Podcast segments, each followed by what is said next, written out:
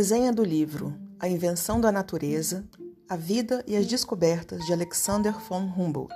São Paulo, Editora Planeta, 2016. Livro de Andrea Wolff.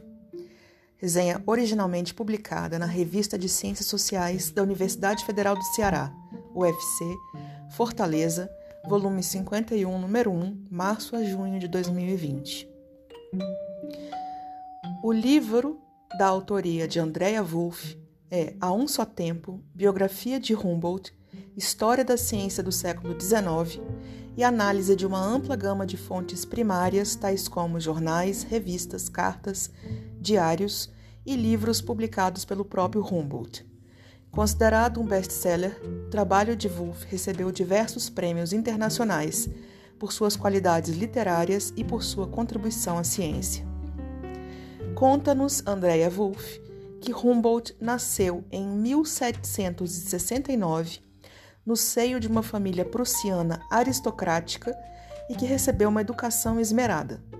Fascinado com as diferentes formas de vida, ainda criança, Humboldt aventurava-se ao ar livre para coletar e desenhar plantas, pedras e animais.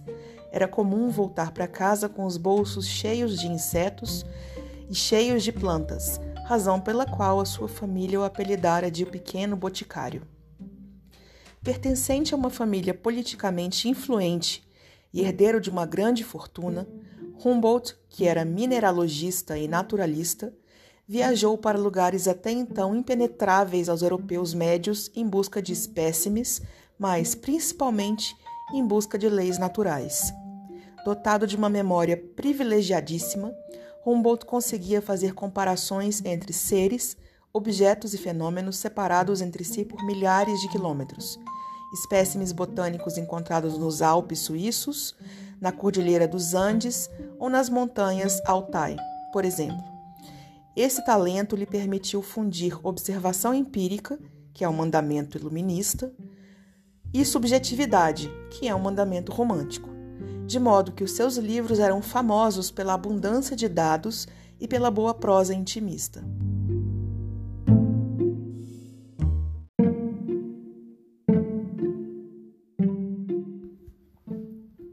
Desse modo, Humboldt aproximou poetas e naturalistas na revolucionária ideia de que a natureza seria uma complexa teia de vida, cheia de interconexões. Tal ideia, pressuposto de toda ecologia, é atualmente tomada como um truísmo, motivo pelo qual, especula Wolff, o nome de Humboldt teria sido praticamente esquecido na ciência ocidental. No final do século XVIII, as viagens internacionais não eram empreendimentos banais para civis. Além da imprevisibilidade do transporte marítimo, a resistência das monarquias europeias à Revolução Francesa e às subsequentes guerras napoleônicas demandaram navios e fecharam as fronteiras dos países europeus e de suas respectivas colônias para estrangeiros. Em 1799, articulando-se com integrantes influentes da corte espanhola, Humboldt conseguiu autorização especial de Carlos IV para adentrar em seus territórios na América Latina, além das Filipinas. As únicas condições seriam as de que caberia a Humboldt financiar a expedição e, como retribuição, autorização concedida, despachar exemplares da fauna e da flora das colônias espanholas para os jardins reais de Madrid.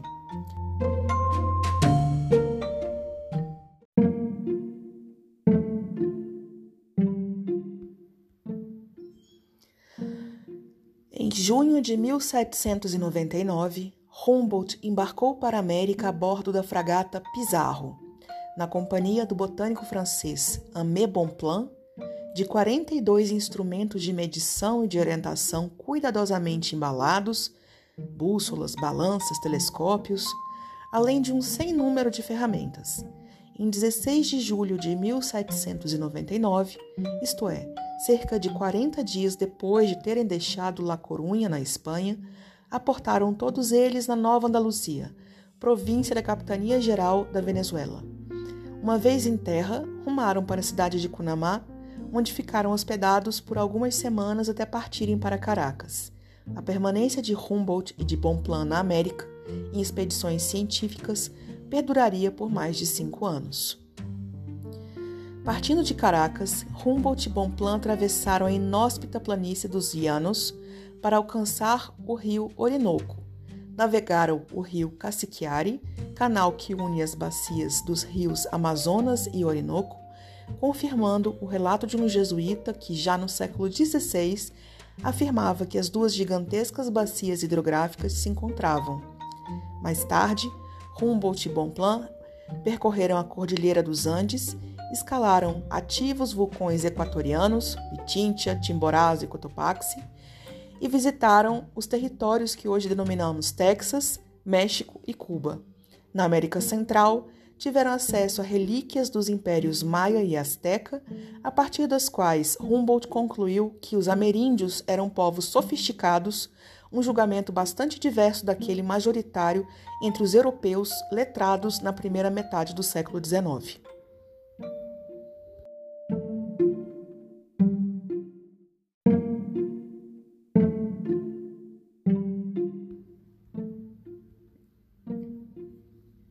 As experiências de Humboldt durante as suas incursões na América Latina lhe converteram num convicto abolicionista. Em Cunamá, a casa que alugara ficava bem em frente ao mercado de escravos. Por isso, Humboldt várias vezes testemunhou jovens africanos seminus, recém-chegados ao Novo Mundo, tendo de exibir os corpos e os dentes para compradores como se fossem animais em leilões. Humboldt considerou esse tratamento inaceitável, até porque, destoando da maioria dos europeus de sua época, inclusive de respeitados intelectuais como Buffon, enxergava os negro-africanos como iguais.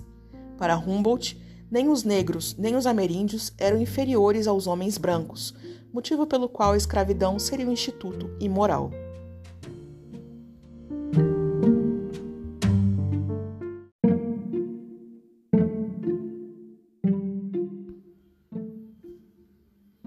Também foi na América Latina que Humboldt associou agricultura monocultora e degradação ambiental. Visitou regiões bastante férteis, tais como o Vale do Aragua. Com seus arredores intensamente cultivados, os níveis de água no Lago Valência vinham decaindo rapidamente. Após investigar as causas do fenômeno, Humboldt concluiu que o desmatamento das florestas adjacentes ao lago e a transposição de cursos d'água para irrigação de lavouras vinha provocando a redução dos níveis do corpo hídrico. Esta correlação entre desmatamento e mudanças climáticas locais ficou conhecida como teoria do dessecamento e por todo lugar impactou intelectuais preocupados com o tratamento dispensado à natureza. Observe-se que essa teoria vem sendo aceita pelos críticos ambientais luso-brasileiros desde os tempos do Brasil colônia. Finalmente, também na América Latina, Humboldt associou colonialismo e devastação ambiental. Em Cuba, os europeus haviam substituído a floresta tropical por grandes fazendas de açúcar. Nos arredores de Cunamá, por açúcar e índigo.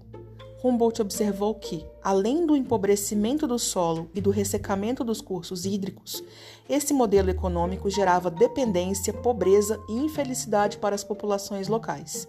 Em Cuba e ou em Cunamá, apesar da fertilidade da terra, os colonos morriam de fome caso não conseguissem importar alimentos produzidos a. Humboldt também encontrou características similares na cidade do México e no vale do rio Apure.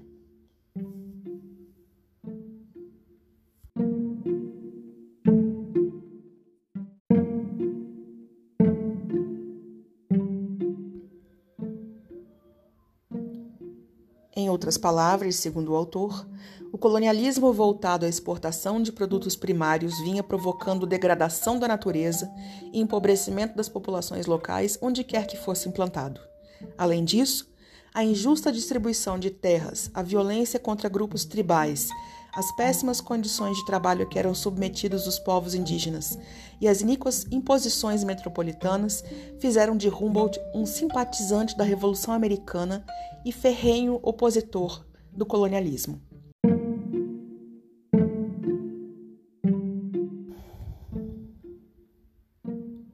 Como resultado da expedição à América, Humboldt publicou diversos livros, o primeiro deles intitulado Ensaio sobre a Geografia das Plantas. Esse trabalho, o primeiro livro sobre ecologia, incluía o desenho da sua Naturgemälde, elaborado aos pés do vulcão equatoriano Chimborazo. A ilustração apresentava o Chimborazo a partir de um corte transversal. Plantas do sopé à linha da neve variavam em distribuição, quantidade e morfologia em função de zonas climáticas, altitude e latitude. Portanto, Humboldt agrupou os vegetais por zonas e regiões geográficas ao invés de agrupá-los em unidades taxonômicas, como era praxe na botânica praticada até então. Foi assim que o ensaio sobre a geografia das plantas, além de inaugurar a biogeografia, apresentou ao mundo uma invisível teia de vida. A natureza era o reflexo do todo e só poderia ser adequadamente compreendida se os cientistas olhassem de maneira mais ampla para a fauna, flora e para os estratos geológicos. Essa compreensão sobre a natureza como totalidade orgânica também aparece nos outros trabalhos do autor: Quadros da Natureza, Vistas das Cordilheiras e Monumentos dos Povos Indígenas da América, Ensaio Político sobre o Reino da Nova Espanha, Ensaio Político sobre a Ilha de Cuba, Narrativa Pessoal ensaio geognóstico sobre a sobreposição das rochas e as linhas isotermas e a distribuição de calor no globo. Em junho de 1829, quase sexagenário, Humboldt partiu para mais uma expedição. Agora, a ciência o levava ao Oriente, no ponto em que Rússia, China e Mongólia se encontravam. As montanhas Altai, o mais perto que Humboldt conseguiu chegar da Ásia Central, lhe serviram como referencial de comparação botânico, geológico e zoológico em relação às cordilheiras dos Andes.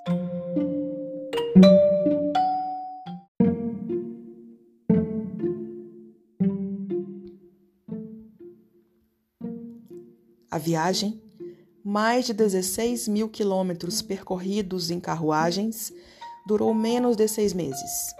Foi financiada pelo czar Nicolau I interessado nos conhecimentos geológicos de Humboldt e no melhor aproveitamento dos recursos minerais russos. O investimento do monarca foi muito bem remunerado. Humboldt notou características geológicas semelhantes entre as minas de ouro e platina dos Urais com aquelas que muitos anos antes ele havia inspecionado na América Latina. Por isso, apesar de nunca terem sido encontrados diamantes fora dos trópicos, Humboldt estava certo de que o território russo era cheio deles. Instigado por Humboldt, o conde Polier dirigiu-se às minas de sua esposa em Ekaterimburgo e instruiu os mineiros a procurarem por diamantes. Pouco depois, foi encontrado o primeiro diamante dos Urais.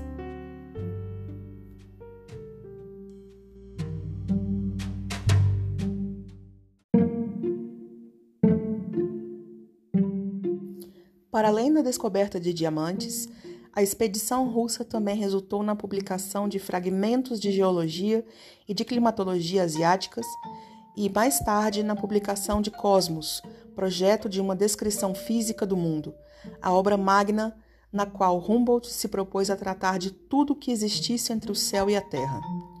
Humboldt começou a escrever Cosmos aos 65 anos de idade além dos próprios, se valeu de dados científicos produzidos por seus correspondentes em todo o mundo. Recebeu de seus colaboradores mapas produzidos por geólogos, coordenadas calculadas por astrônomos, listas de plantas dos mais longínquos rincões, elaboradas por botânicos e gravuras de fósseis gregos, entre várias outras fontes. Considerando um empreendimento impossível, o autor levou mais de uma década para escrevê-lo e finalmente publicá-lo. Em Cosmos, que foi lido por intelectuais, estudantes, religiosos, políticos e artistas de vários países, Humboldt mais uma vez expôs o seu entendimento de que a Terra formava uma maravilhosa rede de vida. O livro foi um sucesso imediato de vendas, superando inclusive a façanha comercial de Fausto, obra-prima de Goethe. Andrea Wolff esclarece que até então os escritos e os métodos de Humboldt haviam impactado bastante os intelectuais europeus, entre eles Charles Darwin, mas muito pouco os estadunidenses. Cosmos mudaria radicalmente esse panorama.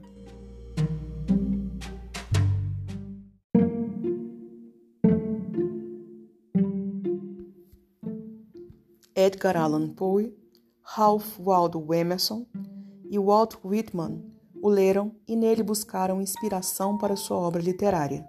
Mais tarde, Humboldt também arrebataria Henri David Thoreau, George Perkins Marsh e John Muir, precursores da preocupação com a natureza em terras estadunidenses. Isso permitiu que o conceito da natureza como rede de vida se enraizasse profundamente no pensamento ocidental, tornando-se um verdadeiro pressuposto da moderna ecologia. Alexander von Humboldt era um ator central do mundo intelectual ocidental no século XIX. Ele frequentava salões, correspondia-se com pensadores de todos os cantos, inclusive com José Bonifácio de Andrade Silva, e apoiava jovens cientistas. Mas além de influenciar cientistas, artistas, romancistas e poetas, Humboldt era próximo ao poder e também impactou políticos e líderes revolucionários. Em 1806, foi nomeado tesoureiro de Frederico Guilherme III, rei da Prússia, uma distinção honorífica, generosamente remunerada e que apenas lhe demandava estar por perto à disposição do soberano para lhe animar a corte. Ali, a sua influência política resumia-se à tentativa de criar uma certa atmosfera favorável a ideias progressistas, já que o Estado prussiano era monárquico, militarizado, antiliberal e antidemocrático, ou seja, tudo aquilo a que Humboldt se opunha. Mas o autor não podia se dar ao luxo de virar as costas ao seu rei. Nessa época, Humboldt já estava financeiramente dependente da pensão que recebia como tesoureiro da corte, visto que praticamente toda sua fortuna havia sido despendida na expedição à América Latina e nas publicações dela resultantes.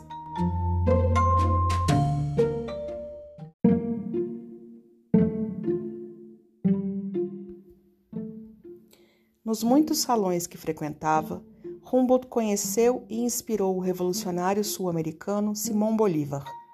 Na época, 1804, Bolívar era um dandy da elite crioula venezuelana e viajava pela Europa em jogatinas bebedeiras de modo a se consolar pelo falecimento da esposa.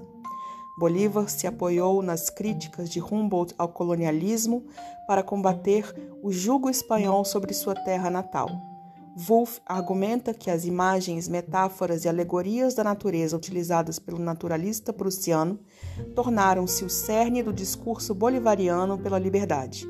Bolívar também se informou sobre as terras que pretendia libertar por meio dos escritos e mapas elaborados por Humboldt. Afinal, apesar de venezuelano, ele ainda não conhecia boa parte do continente.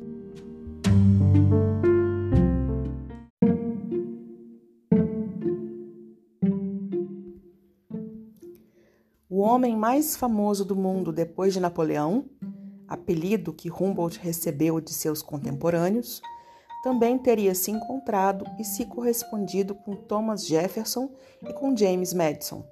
Valiosas informações acerca da quantidade e da natureza das ocupações humanas no Texas, fornecidas aos líderes americanos por Humboldt, teriam sido utilizadas nas guerras contra o México em favor da expansão do território estadunidense.